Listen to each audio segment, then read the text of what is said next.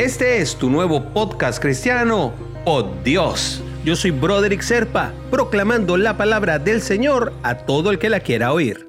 El devocional del día de hoy nos lleva hasta los Proverbios, capítulo 5, versículos 18 y 19. Sea bendito tu manantial y alégrate con la mujer de tu juventud, como sierva amada y gaseosa gacela. Sus caricias te satisfagan en todo tiempo y en su amor recréate siempre.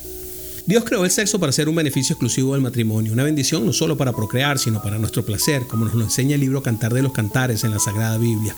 El sexo en el matrimonio es una bendición de Dios y es un acto de entrega mutua. Por eso nos enseña la palabra, la mujer no tiene potestad sobre su propio cuerpo, sino el marido, ni tampoco tiene el marido potestad sobre su propio cuerpo, sino la mujer. Esto lo dice Primera de Corintios 7:4.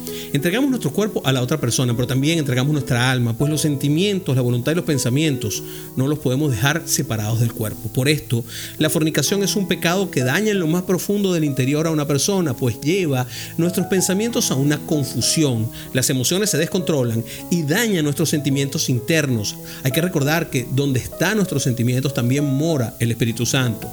Y esto hace que termine nuestra voluntad siendo sometida por deseos pasajeros. Al final, el amor se daña en una pareja que se deja arrastrar por esta práctica tan común hoy en día, porque el verdadero amor no busca su propio bien, sino el bien del otro, evitando hacer algo indebido.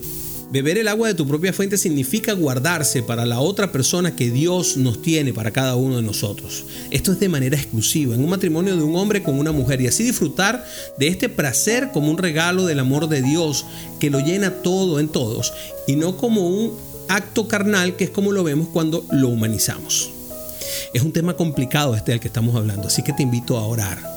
Señor, quien como tú nos provees para todas las cosas, primeramente en lo espiritual, nos diste a tu espíritu para que habite en nosotros y darnos dominio propio, así como capacidad y amor para disfrutar de tus bendiciones sabiamente, Padre.